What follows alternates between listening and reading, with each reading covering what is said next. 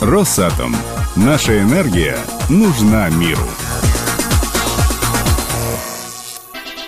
Это программа «Страна Росатом». Лопата и метла помогут молодым кадрам лучше узнать будущее место работы, уверенное на приборостроительном заводе Трехгорного.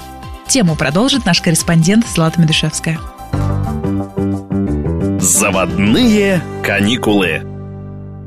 Сегодня я приехала на приборостроительный завод Трехгорного для того, чтобы увидеть уникальную для отрасли практику. На атомном закрытом предприятии работают дети. Трудятся они, конечно, только в период летних каникул и на подсобных работах, не имеющих отношения к основному производству. Вот, например, прямо у проходной я вижу бригаду озеленителей. И им только что подвезли свежую рассаду.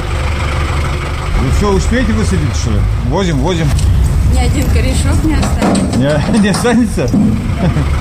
Конечно, работают дети под управлением взрослых. Елена Пантелеева как раз руководит вот бригадой озеленителей.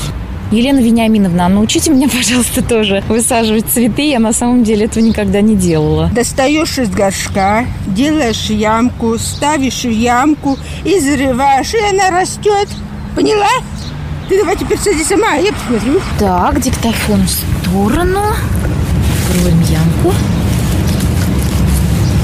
Вот цветок. Вот видишь, как у тебя хорошо получается. Сейчас дальше будем садить. Каждое предприятие начинается с его проходных. Вот пока существует наш цех, который озеленяет, наш завод будет всегда очень красивым казаться.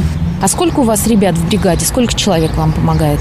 Всего у нас шесть человек высаживают. Спасибо вам большое за трудовой опыт. Ну, я пойду побеседую с вашими помощниками. Я Артем, мне 14 лет. Я Вова, мне 16 лет. Я Кирилл из 110 школы, мне 14 лет. Меня зовут Ваня, я из студентской школы закончил 9 класс. Не, ну я старше всех, я 11 закончил, я Дима. Ну что, тяжело вам работать? Очень, Очень. очень тяжело. тяжело. А в чем самая большая проблема? В мозолях. Мозоль в первый день набили. Если бы не перчатки, я не знаю, я вообще не знаю. Из рук остался бы. Тяжело. В первый день 4 часа поработал, пришел домой без сил. Упал на диван и проспал весь вечер. Вообще тут работы много, перекуров нету, вообще все по-взрослому. Ну, а теперь давайте о хлебе насущном. Сколько вы планируете заработать за лето? На десятку рассчитываю, в городе 4 500. Разница есть и большая разница. Ну все, я желаю вам удачи. Давайте трудитесь. Пока. Дети на самом деле работают не только зеленителями. Они могут, например, вытирать пыль в музее ПСЗ или помогать в прачечной предприятия или подметать производственные цеха.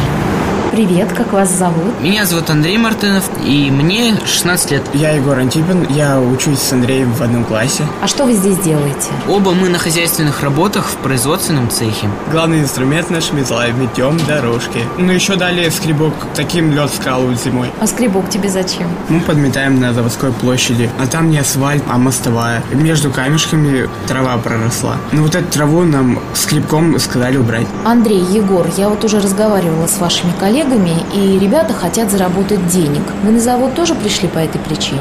Ну, я, честно говоря, нет. Я хотел попробовать, как это работать, как жить взрослой жизнью. Я в прошлом году в трудовой лагерь ходил. Там как-то чуть-чуть работы и больше развлекухи. То КВН, то праздник, то еще что-нибудь. Всего-то заплатили нам по 3000. Ну, наверное, столько наработали. Затем, хорошо ли ребята делают свою работу, здесь также следит бригадир. Ну, как успехи у ваших сотрудников? Мальчишки очень хорошо работают. Все задания они выполняют. Очень добросовестно, стараются. У меня к ним претензий нет.